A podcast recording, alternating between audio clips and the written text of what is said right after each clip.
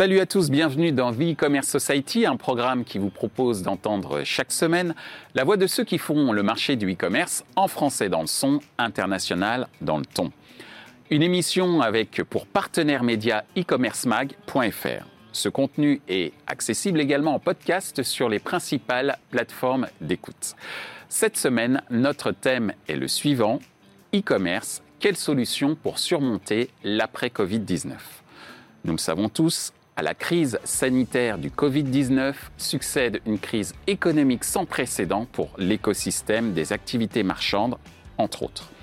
D'après une étude de la FEVAD du 27 avril dernier, malgré la crise, 86% des sites e-commerce avaient réussi à maintenir leur activité. Seuls 14% d'entre eux déclaraient avoir cessé leur activité, le plus souvent de manière partielle. Quelles sont les adaptations qui ont été opérées par les acteurs du secteur e-commerce durant la période de confinement? Ces adaptations opérées sont-elles durables? Quelle stratégie marketing et opérationnelle mettre en place pour résister à la crise sans précédent qui s'annonce? Pour en discuter, Wassila Moussaoui de Pylone, Mathieu Diamani de Kern Agency, Nenad Setkovic, consultant indépendant, Lawrence Taylor de Retail for Brands. Bonjour à tous, bienvenue sur euh, ce premier numéro e-commerce society, euh, j'allais dire post-confinement, mais surtout également New Look post-confinement et effectivement puisque euh, va en être question euh, durant euh, cette émission puisque nous allons voir quelles sont les solutions qui existent pour surmonter cette crise sanitaire mais également crise économique qu'est le Covid-19 et pour cela quatre invités avec qui nous allons évoquer un, certain nombre de, questions et qui vont surtout y répondre. quelles sont les adaptations que tu as opérées ou que tu as pu observer durant la période de confinement? confinement on a observé euh, de façon globale un changement au niveau euh, euh, du siège où du coup tout le monde a été mis en télétravail. On a la chance d'avoir déjà cette, culture dans l'entreprise, donc ça n'a pas été vraiment compliqué de s'y adapter et mon service en particulier, service digital. pour ce qui est du service digital en particulier, notamment du site e-commerce, nous avons dû effectivement du coup organiser différemment le service expédition notamment, en faisant des roulements différents pour respecter les sociale. Les mesures sanitaires aussi euh, ont, été, euh, ont été appliquées euh, au service XP. Maintenant, il y a une contrainte qu'on n'avait pas anticipée, c'était la logistique, parce qu'effectivement, il y a eu à la poste qui venait récupérer la marchandise à une fréquence beaucoup moins, enfin, beaucoup plus réduite que d'habitude. Donc, on a dû s'adapter à cette situation et on a même dû nous-mêmes nous déplacer à la poste pour livrer des colis, parce qu'en fait, on s'est rendu compte que c'est arrivé juste au moment où les commandes ont repris. Donc c'était assez problématique au mois d'avril. Euh, donc on a dû vraiment euh, faire preuve d'imagination, faire appel à, des collègues en interne dont c'est pas forcément le métier, mais voilà, on a dû s'adapter euh, pour trouver des solutions et pour répondre à, cette volonté des, clients finalement de, de, venir acheter nos marchandises, même si ce sont des marchandises qui a priori ne sont pas de première nécessité, mais on a vu que les gens avaient envie d'avoir des objets sympas chez eux pendant cette période et on était ravis. Et c'est d'ailleurs le rôle de Pylone d'avoir des objets sympas. Je donne le sourire. Merci euh, Wassila. Nenad, de ton côté, euh, quelles sont les, observations que tu as pu euh, opérer, mais plutôt observer, puisque après avoir euh, travaillé pendant un certain temps chez, chez, Lengo, hein, qui est un opérateur euh, notamment pour, euh, j'allais dire, la délocalisation des activités e-commerce, qu'est-ce que toi tu as pu observer maintenant en tant que consultant indépendant durant la période de, de, ce confinement Qu'est-ce que tu as pu observer en bah, termes d'adaptation Il est très clair que le problème numéro un, c'était la logistique. Ça a été dans tous les secteurs. Enfin, il y a un autre secteur que je suis par mes activités avec ZenChef, qui est la restauration. Et là, on a vécu vraiment un, un traumatisme total puisque obligation de fermer. Et là, on a vu une tendance très très forte puisque au lieu de, au lieu d'accueillir les clients, bah, bon nombre de restaurants commençaient à ouvrir et on a lancé un module click and collect qu'on a offert à l'intégralité de la communauté de restauration en France, à toute personne qui le voulait, pour leur permettre bah, de proposer finalement leurs produits et d'essayer d'aller vers les clients qui sont les clients proches. On, parle beaucoup de cycle court, mais c'est vrai que c'était vraiment la logique. On a vu des, des pages Facebook, on a vu des tas d'acteurs qui ont commencé à développer des moyens pour essayer de toucher des clients qui ne sont pas forcément les clients du cross-border des pays lointains, mais des clients d'à côté qui allaient venir et qui allaient permettre de venir supporter l'activité et de survivre. Euh, côté e-commerce, c'est vrai que la logistique, comme, euh, tu l'as expliqué, c'est un vrai, problème. la poste délivrait de temps à autre, et encore plus du côté client, parce que c'était une boîte noire absolument totale pour savoir quand est-ce qu'on recevait un produit. les centres de relais, je crois qu'un réseau comme Mondial Relais a fermé très très vite dès le début, donc il a fermé les activités, donc des activités comme Le Bon Coin, comme Vinted, qui proposaient des services de livraison, ben, rien, arrêt du jour au lendemain. Donc c'est clair que c'était un peu compliqué. On a vu du coup pas mal au niveau de la consommation pas mal aussi de clients aller vers les marketplaces vers les fameuses places de marché, les Amazon et ces discounts qui ont, avec leur propre système de logistique, proposé des solutions alternatives pour recevoir des produits qui souvent, en effet, parfois n'étaient pas de, première nécessité, mais qui étaient euh, de premier besoin, on va dire, puisque malheureusement, euh, c'est un peu comme les joggers, c'est quand on n'a pas accès à des, euh, à des choses, d'un seul coup, on se prend des envies de jogging. Je les vois plus depuis ce matin, les joggers passer chez moi à 7 h du matin, mais voilà. merci, merci Nénad. Et effectivement, ce parallèle avec les joggers est très intéressant. Ça veut dire qu'effectivement, il faut savoir s'adapter aux circonstances et pouvoir choper, j'allais dire, l'opportunité business derrière, pourquoi pas. Merci euh, Nénad. Alors Mathieu, euh, tu es, résides euh, à Marseille et, justement de Marseille et surtout de par ton activité d'agence auprès des petits commerçants, mais tu le diras mieux que moi dans quelques instants, quelles sont les, adaptations que tu as pu observer de la part de tes, de tes clients qui sont parmi les plus fragiles, on va dire quand même, dans l'écosystème e-commerce et même dans le système du commerce en général, puisque si j'ai bien compris, ta euh, première mission, c'est d'aider justement ces commerçants physiques à s'adapter à l'environnement euh, e-commerce. Alors, c'est intéressant ce que tu dis, c'est que euh, effectivement, il y a une, une, transition en deux phases. La première, c'était une phase de, panique où tout le monde s'est dit on va tous mourir. ce qui s'est passé, c'est que effectivement, il y a eu très peu de visibilité et euh, les commerçants, les restaurateurs et, les commerces de proximité euh, ont été dans la réaction et euh, dans l'émotion. Donc ce qui s'est passé, c'est que tout le monde s'est mis, s'est pris de panique. et ce qui est intéressant dans ce que tu dis, c'est qu'effectivement, il y a une notion de survie. Ce qui fait que même si ce sont les plus fragiles, ce sont ceux qui ont eu la réactivité la plus efficace et la plus rapide. Pour plusieurs raisons, notamment celle qu'on a évoquée tout à l'heure quand on discutait un petit peu, c'est de se dire qu'il y a une espèce de fluidité euh, et, surtout euh, euh, qu'il n'y a pas de longueur administrative dans la décision et le process décisionnel d'une petite structure et d'un e-commerce, peut-être que tu pourras le confirmer, hein, est, peut-être un peu moins enclavé, ce qui veut dire qu'ils ont pris des décisions beaucoup plus rapides. Et on a assisté en très peu de temps à une digitalisation express de tous ces commerces-là et c'est intéressant parce que voilà, c'était vraiment une question de survie. il y a une notion de pas le droit à l'erreur, ce qui fait que bah, tout le monde s'est un petit peu adapté euh, à sa manière, euh, ce qui fait qu'en fait le business n'a pas été forcément impacté, mais il a extrêmement changé, euh, notamment sur la manière d'adapter les outils employés. on a vu une émergence de tous ces outils, notamment les outils de click and collect comme Rapidle, Olka, mais aussi des marketplaces. On parlait d'Amazon, euh, qui sont des, grosses structures qui ont, euh, une puissance sur local qui est hyper, euh, hyper importante, mais il y a aussi des, petits commerces. Alors je vais citer un, régional parce que, parce que je suis un petit peu chauvin, mais il y a Mon Drive Local, qui est une société exoise qui a, qui a ouvert et qui, une, qui, est, en train d'avoir une amplitude assez intéressante, mais aussi des, des, initiatives qui sont des initiatives solidaires comme WeCop, qui ont émergé grâce à cette crise et qui finalement ont, fait, ont renouvelé un petit peu l'offre et, et ont permis de, créer des offres qui sont dédiées au local, ce qui, n'existait, euh, ce qui existait avant, mais qui n'était pas forcément adapté parce que très peu d'accompagnement. Donc il y a cette notion d'urgence qui fait que euh, dans la panique, on essaye de trouver ce qu'on a à disposition et puis finalement, en fait, c'est des choses qui se sont très très bien passées. Merci euh, Mathieu. Laurence, de ton point de vue, je rappelle que tu es une agence spécialisée e-commerce, notamment en ce qui concerne la plateforme Amazon. Tu me dis si je me trompe, mais justement de ton point de vue, puisqu'on a vu le point de vue local hein, et, et, des petites, structures. On a parlé de la marketplace, hein, tu as évoqué euh, euh, l'évolution, euh, l'existence des, marketplaces. L'autre question, c'est effectivement au sein de l'écosystème Amazon, qu'est-ce que toi tu as pu observer en termes d'adaptation de la part peut-être de petites structures ou de structures moyennes? Alors déjà, je vais résumer en fait finalement ce que tout le monde a un peu dit. Un, d'un point de vue personnel, c'est la mise en place d'un télétravail, d'outils de partage mmh. et de collaboration. Euh, alors, euh, moi, j'ai la chance de m'être lancé il y a un an, donc déjà d'avoir et commencé à exploiter ces outils-là, mais forcer de les utiliser beaucoup mieux et de les partager aussi avec tes clients, euh, parce que bah, tu te retrouves à pitcher en face d'un client pour la première fois de ta vie. Euh, tu mets une chemise, mais en bas, c'est un short hein, quand même. J'ai un pantalon là aujourd'hui. On l'a tous vécu. Euh, je pense que tu as dû le faire de In the Box, non? Et, Par exemple. Donc ça, c'était la première chose. Et ensuite, la deuxième chose qu'on qu'on a constaté, c'est le Covid, je vais rien dire d'original, ça a été le premier vecteur de la transformation digitale de marques qui étaient assez établies dans une distribution classique.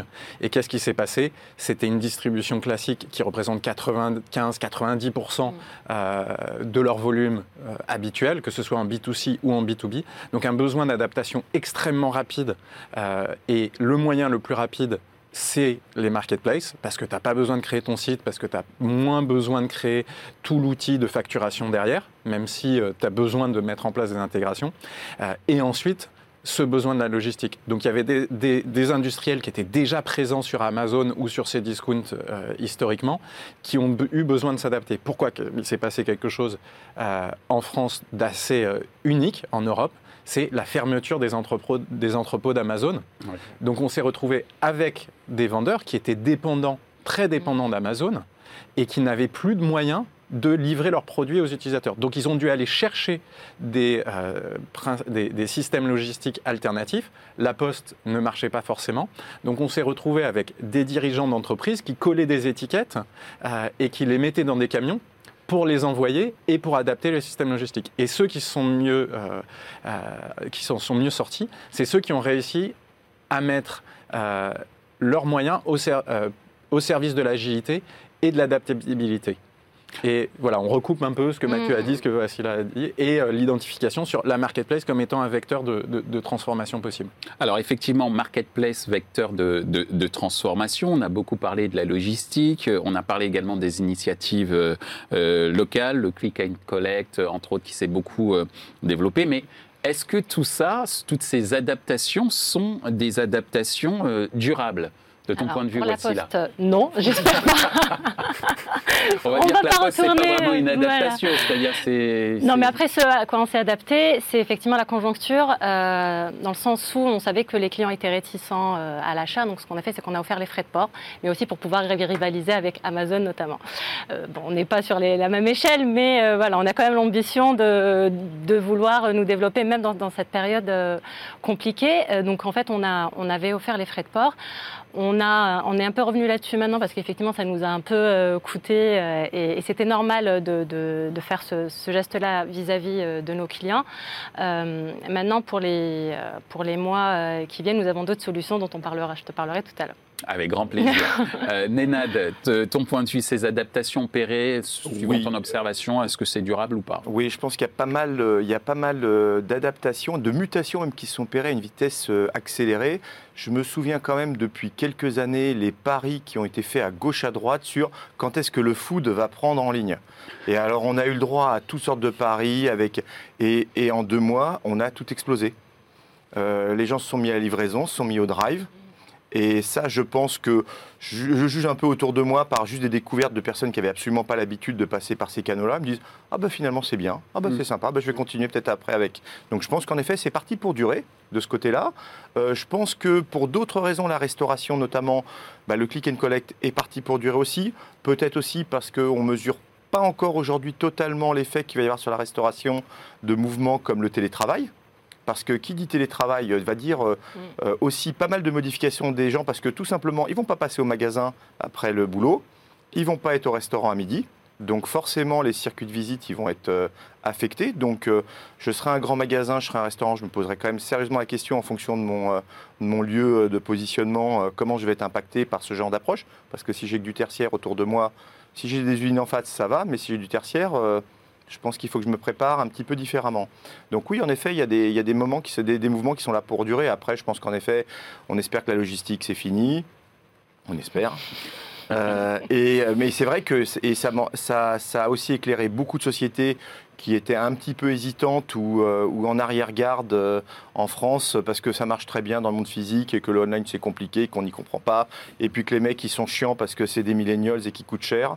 Euh, donc, donc, et qu'on peut pas tout faire avec un stagiaire. Bon, donc on fait pas d'e-commerce. Je pense qu'il y en a certains qui ont revu un petit peu leur stratégie de ce côté-là.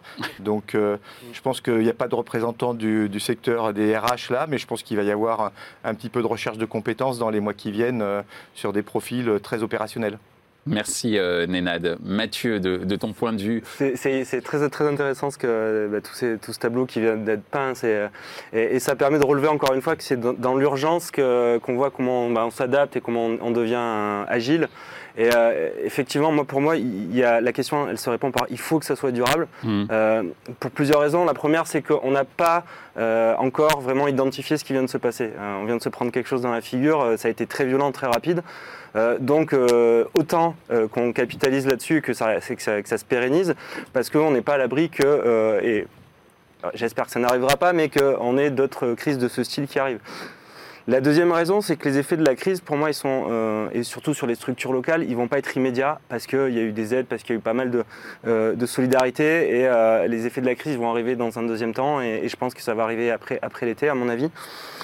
Donc, il faut que ces solutions-là, elles soient pérennes parce que on a vu qu'en appliquant ces solutions-là, on arrivait à être adapté et agile et que du coup on avait une très bonne réponse qui était proposée et c'était une réponse qui était à la fois efficace et euh, qui a permis à des sociétés de se développer dans une, dans une rapidité qui a été quand même assez euh, déconcertante. Et la troisième raison, elle est peut-être un petit peu en dehors du business et je trouve qu'on a pris un, un tournant dans la société euh, de manière générale. Qui est intéressant, c'est qu'on on assiste à un retour aux valeurs, que ce soit des valeurs personnelles, que ce soit des valeurs interpersonnelles ou même de business, où les sociétés se sont recentrées sur leur fonctionnement. Elles se sont recentrées dans la société en général et on s'est dit à quoi on sert, pourquoi on est là? Et en fait, je trouve que euh, la durabilité de ces, solutions, elles vont permettre aux sociétés de prouver l'efficacité et leur position dans, le fonctionnement du monde. hein. Et je pense que c'est hyper important qu'on continue dans ce sens-là, notamment avec les enjeux environnementaux qui ont été énormément mis en avant et qui, je pense, vont être un des tournants euh, du ce qu'on appelle aujourd'hui le monde d'après, mais en tout cas de la nouvelle société qui arrive. Et euh, à mon avis, c'est ces solutions qui portent vers, ce, vers ces euh, engagements-là et qui sont hyper importants. merci euh, Mathieu. Euh, Laurence, ton point de vue sur euh, ces adaptations, est-ce que c'est durable ou pas? Alors, je vais être un peu cynique par rapport à, à ce que Mathieu vient de dire. Euh, même si j'espère un monde d'après plus vert, plus solidaire, plus tout ça, je ne pense pas qu'il y aura de monde d'après. Je pense que les gens revont vers un système de consommation. On voit, il y a du revenge shopping, il y a des choses comme ça qui arrivent. J'espère que vous en avez profité un petit peu sur- dans les boutiques physiques. La Les files d'attente chez Zara euh, le jour du déconfinement. Ouais, Voilà. mais c'est. Donc, donc, moi, je suis un peu dubitatif justement sur- là-dessus. J'aimerais bien, hein, euh, et on a tous un petit peu rêvé. La réalité, c'est que voilà, moi je me suis remis à travailler 60 heures par semaine. euh, euh, on est re dans ces excès-là, on retombe là-dedans. euh, on a envie de, de- de- de continuer d'ailleurs, d'accompagner nos clients sur cette transformation digitale. Donc ça, c'est quelque chose qui va, qui va rester. Je suis persuadé, ça, ça va rester. Ensuite, sur le télétravail. Je pense que tu as tout le monde sur LinkedIn, sur Facebook, c'est génial le télétravail, je peux faire plein de choses. Enfin non, moi plus jamais, hein, que du télétravail pendant trois mois. Le soufflet va retomber, oui. Euh, le flexi-travail, moi je veux bien. Oui. Euh, je trouve Ouais. que c'est une très bonne idée. Il faut redéfinir l'espace de travail, que ça soit un espace de, de- de transmission culturelle qui est hyper important pour les collaborateurs. Moi j'ai dû onboarder une collaboratrice qui est arrivée le 16 mars. Donc là, vous vous dites, je la garde, je la garde pas. Allez, top, je l'ai gardée. Euh, elle écoute. J'espère qu'elle écoute. Euh, et, mais la première chose que vous avez à faire quand vous avez des jeunes collaborateurs ou des anciens, c'est leur transmettre une culture. Transmettre une culture quand vous êtes. Voilà, moi Mm. je suis une petite entreprise, donc on passe beaucoup de temps au téléphone ensemble, mais la transmission de la culture d'une entreprise, elle passe par l'espace de Ouais. travail, euh, elle passe par les échanges, elle passe par la sociabilité. Moi, je suis un, un- un- un vieux monsieur maintenant, j'ai 42 ans, euh, j'ai des enfants. Ce besoin de sociabilité, il est moins fort. Mais sur les jeunes qui ont entre 25 et 30 ans, ils en ont besoin. Ils ont besoin d'échanger. Ils ont besoin de se retrouver à la sortie du travail pour boire une bière, pour boire un verre, pour, euh, pour tout ça. C'est important aussi. Donc, Ouais, les, voilà, les- moi- les premières études, de toute façon, d'ailleurs, là, me démontrent que les gens veulent revenir au bureau. Ils veulent la flexibilité, Mm. ils veulent un ou deux jours de, de télétravail, mais ils veulent retrouver l'équipe, ils veulent travailler en commun sur des projets. Donc euh, on- ça coupe, moi je coupe très vite le mythe du Twitter euh, où tout le monde va bosser dans sa cuisine ad vitam aeternam. Si vous avez envie de faire ça, vous êtes indépendant, vous n'êtes pas salarié. Alors justement, euh, indépendant, salarié, euh, mais en tous les cas, ce que je retiens de tout ce qu'on vient de se dire, c'est qu'il y a la notion de responsabilité sociale un petit peu des entreprises, même si on parle d'adaptation d'un point de vue business, mais Mathieu l'a évoqué, il y a aussi une responsabilité sociétale hein, qui se met en place, même si j'ai bien compris euh, euh, le cynisme euh, évoqué euh, par Le toi. euh, réalisme peut-être. Réaliste. Le monde d'après, c'est le monde d'avant avec 3 kilos de plus. Alors. En moyenne. Sauf les joggers. Comme les joggers. Alors justement, puisqu'on parle de réalisme, euh, troisième euh, question, euh, est-ce que les partenaires financiers et partenaires opérationnels de l'ensemble de ces écosystèmes ont été coopératifs? Je pose la question puisqu'il y a eu quand même un certain nombre de questionnements, pour ne pas dire de levée de bouclier, face euh, au comportement d'un certain nombre d'acteurs financiers, notamment euh, les assureurs. Euh, de ton point de vue, euh, Wassila, qu'est-ce que tu en penses? Alors, on a beaucoup parlé du site internet, mais on a aussi notre réseau de boutiques en France et à l'étranger. Et qui dit réseau de boutiques dit loyer. Donc, nous, on a la chance, c'est pas la chance, on a travaillé pour avoir une trésorerie saine et on a pu profiter de cette trésorerie pour justement euh, supporter euh, ces deux mois de crise. Euh, on a pu bénéficier du coup du PGE qui, qui- été proposé par l'État. Par contre, les grandes entreprises immobilières, donc les bailleurs, n'ont pas du tout joué le jeu. Et nous, on le dénonce. On, a signé une charte, une tribune avec plusieurs autres fédérations pour dénoncer cet abus, parce qu'effectivement, tout le monde a subi cette situation. Il n'y a pas de raison qu'il y ait un seul acteur aujourd'hui euh, qui ne subisse pas euh, cette, cette crise. Euh, on a tous contribué, euh, aussi bien l'État, les, euh, banques en l'occurrence, et, nous, et nous tous. Euh, donc c'est vraiment, des, enfin, c'est vraiment un, souci euh, qui, est pour nous euh, important de, soulever euh, parce que ça menace des millions de- d'emplois. Merci euh, Wassila. Effectivement, c'est très important de, de le souligner. Je parlais d'écosystème et effectivement, il y a une certaine interdépendance entre les différents acteurs et on s'attend quand même en période de crise que certaines, certains acteurs puissent jouer le jeu comme d'autres euh, comme d'autres l'ont fait. Merci euh, Wassila. Nénat, de ton point de vue, les partenaires financiers et partenaires Euh, écoute, euh, opérationnels alors là, je vais prendre plutôt ma casquette un peu administrateur, actionnaire et proche de fonds d'investissement et plutôt côté prestataire. Euh, il y a, je dirais, il y a trois points. Le premier, il y a un truc, et je suis pas un fanatique du politiquement correct, mais euh, là, il faut quand même re- reconnaître un truc. On a fait quand même quelque chose d'extraordinaire au niveau du financement avec l'État, avec la BPI, dans une vitesse qui est quand même exceptionnelle en France pour euh, sauver des sociétés, pour les déployer, etc. Quand je discute avec des Allemands, avec des Anglais, avec d'autres pays, les mecs nous disent oui, apparemment, ce que vous faites en France, dis donc, euh, ça envoie du lourd. On va le payer. C'est clair qu'on va le payer à un moment ou à un autre, parce qu'il y aura peut-être des excès, il y aura peut-être des abus. Mais il faut quand même saluer les faits. Ça, c'est la bonne carte. Côté, euh, côté, on va dire neutre, c'est le, le côté financement par des partenaires traditionnels type fonds d'investissement. Là, c'est plus modéré, mais il faut comprendre, ils sont un peu dans le flou. Donc, si vous êtes quelqu'un de très gros, euh, très bien vesté, on va dire, avec déjà un track record, bah, il n'y a pas de problème. On a vu des très grosses levées sortir pendant le confinement. Je pense notamment à Content Square, notamment Ouais. euh, financé par des fonds américains. Si vous êtes tout petit, bah, il y a toujours la volonté de prendre du risque et puis c'est pas très cher et puis on y va. Par contre, il est clair qu'aujourd'hui, euh, ceux qui vont avoir du mal, c'est des sociétés qui se disaient qu'elles allaient aller chercher un financement d'un, deux, trois millions d'euros dans les mois qui viennent pour financer leur développement, parce que là, le modèle, il n'est pas forcément bien établi, la profitabilité n'est pas encore là. Et là, je pense, euh, et on est à peu près d'accord avec beaucoup de monde euh, sur le sujet, c'est que ça va être très dur. Ça va être très, très, très, très dur. Il va falloir vraiment travailler son dossier, il va, falloir, il va y avoir beaucoup de déchets. Euh, parce qu'il n'y a pas une très forte appétence à ce niveau de risque-là aujourd'hui sur le marché de Paris et il n'y a pas vraiment d'alternative au financement par un fonds. Et le point noir, le name and shame, si Mhm. on y veut, on l'a évoqué très rapidement, mais c'est les compagnies d'assurance. Et là, je prends la casquette avec ZenChef et les restaurateurs. C'est absolument honteux. C'est-à-dire qu'aujourd'hui, c'est des gars qui vendent des prestations, qui vendent des prestations en disant on vous fait des garanties, et au moment où il faut appliquer les garanties, c'est oh, bon, on va peut-être vous rembourser, on va vous faire 5% de remise sur votre mensualité de l'année prochaine, ce genre de choses. Ah ben non, on ne va pas vous rembourser l'exploitation, etc. Ou jouer sur les mots épidémie, Voilà. pandémie. Et, et là, et là, je pense qu'en effet, voilà, Mm. voilà. Et là, je pense qu'en effet, bah, il va falloir s'en s'en remettre, je veux dire, à l'État pour qu'il y ait un arbitrage, parce que là, il y a vraiment une rupture du pacte social, on va dire, entre les assureurs et leur public, notamment, je pense, des restaurateurs. parce que, euh, parce que beaucoup se disaient je suis garanti là-dessus et découvrent aujourd'hui du jour au lendemain bah, qu'ils sont tout seuls à poil au milieu de la rue. Quoi. Mm. Merci euh, Nénad effectivement pour, euh, pour ces précisions et cette vision euh, cette fois en termes de partenariat financier. Euh, là je parlais des actionnaires Oui. mais également financier en termes de risques couverts par rapport aux assurances.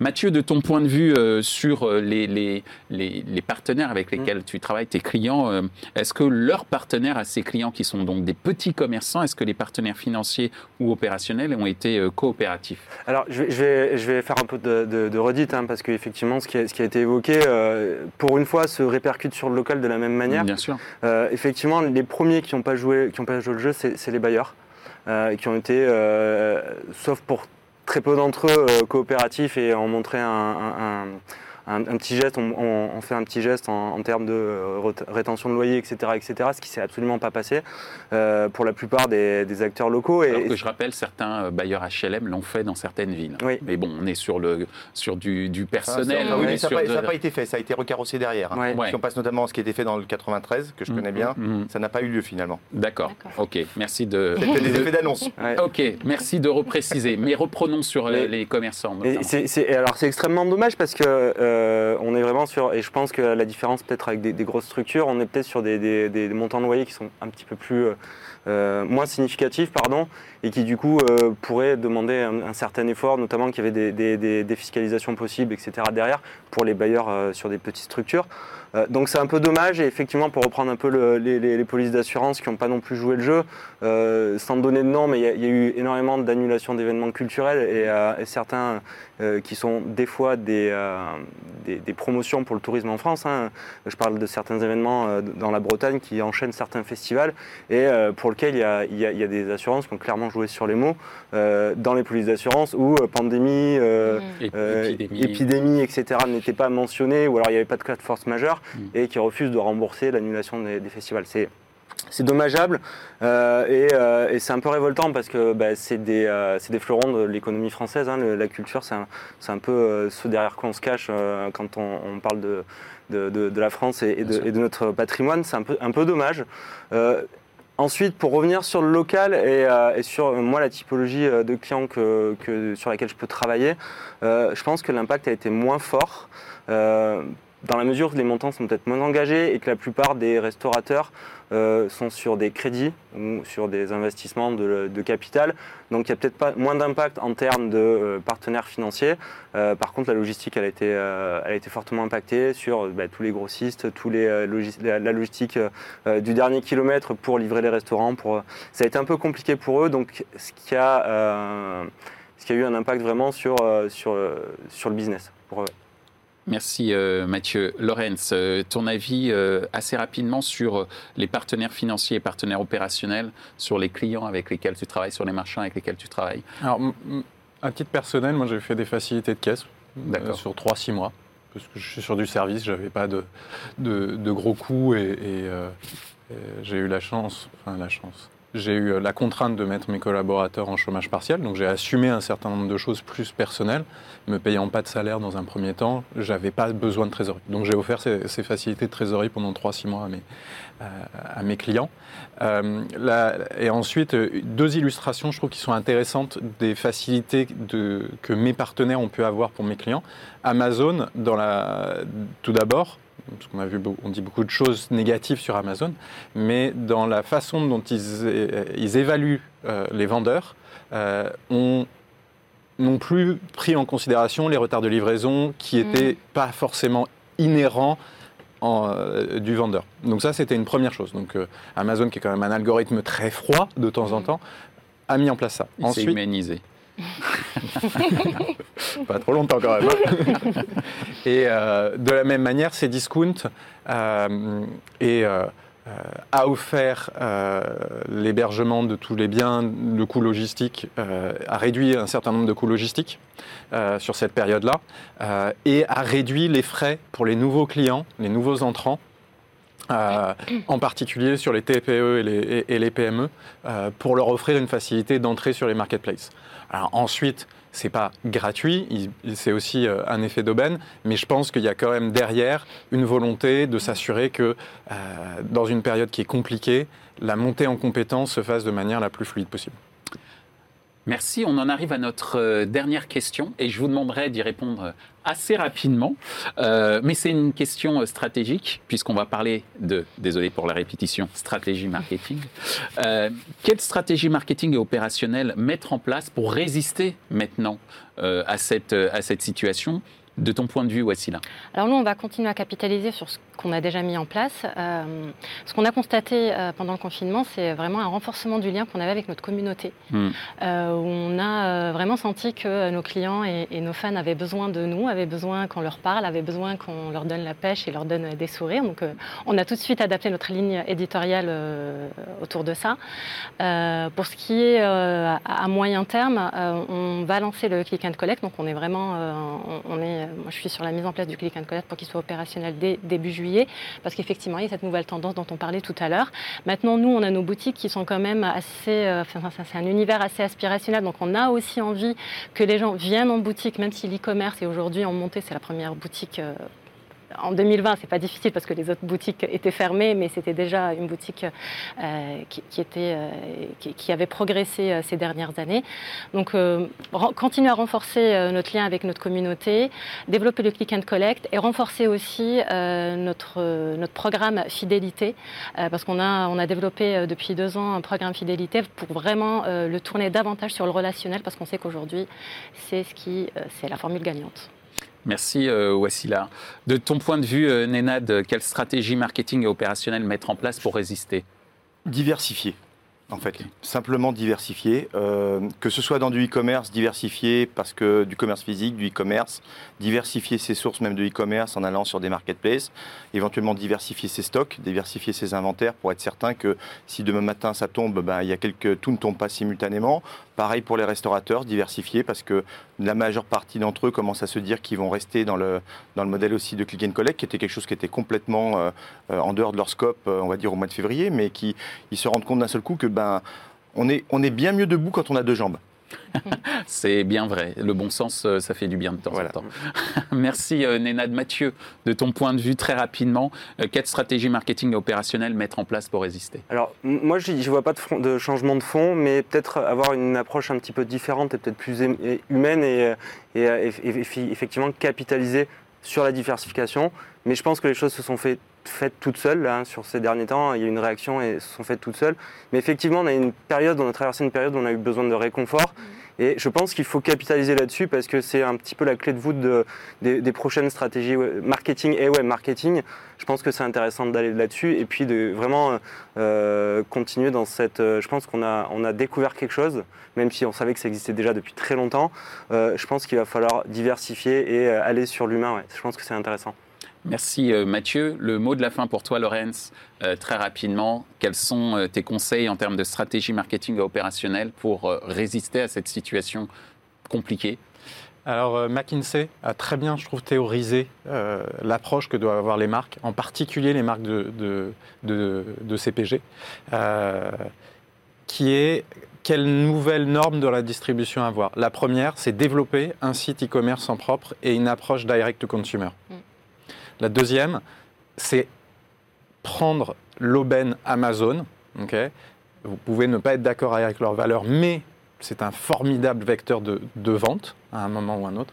Et le troisième, c'est diversifier les marketplaces au-delà d'Amazon. Parce que Amazon en France, ce n'est que 22 ou 23% de part de marché. Là, vous avez la Fnac, euh, vous avez ces discounts, etc., etc., qui représentent 8 à 4 Donc ça, c'est vraiment la première partie sur comment générer cette nouvelle norme de distribution, distribution digitale.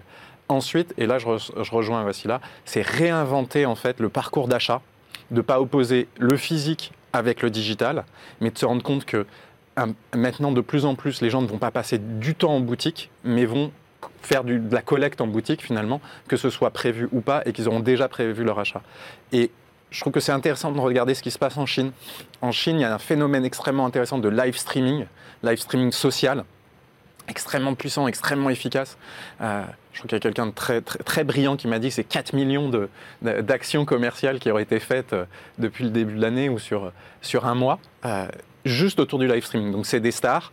Il, il y en a une qui s'appelle Via qui, fait 37, qui peut faire jusqu'à 37 millions de vues de, viewers en, une fois et qui, va, et qui fait des, des chiffres d'affaires formidables et qui peut vendre jusqu'à 50 millions de produits en une journée en live streaming. Alors c'est du téléachat moderne avec toute la dimension sociale, affective, euh, et qu'on ne retrouve pas forcément euh, d'avant. Je ne pense pas que dans ce monde d'après, le côté, euh, même si je l'ai, un peu, j'ai un peu mis de cynisme dessus, un peu de sel, je pense que le, le, côté, on se retrouve le samedi après-midi pour aller faire du shopping, on l'aura peut-être un petit peu moins, et on retrouve cette dimension sociale, d'échange, de partage, et quand même de consumérisme avec ce phénomène du live streaming.